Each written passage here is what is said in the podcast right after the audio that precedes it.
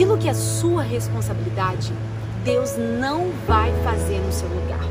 João 11:39 diz que Jesus disse: "Tirai a pedra". Era um momento de morte, era um momento de choro, um momento de tristeza que todos esperavam que Jesus fizesse o milagre. Mas antes de Deus fazer o milagre ali naquela circunstância, ele deu uma ordem: tirai a pedra. Muitas vezes você precisa ir no lugar de morte da sua história e tirar tudo aquilo que impede que o milagre aconteça.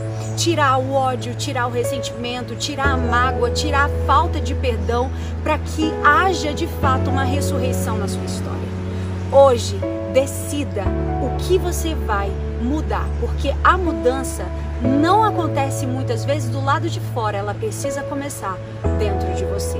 Nisso pensar.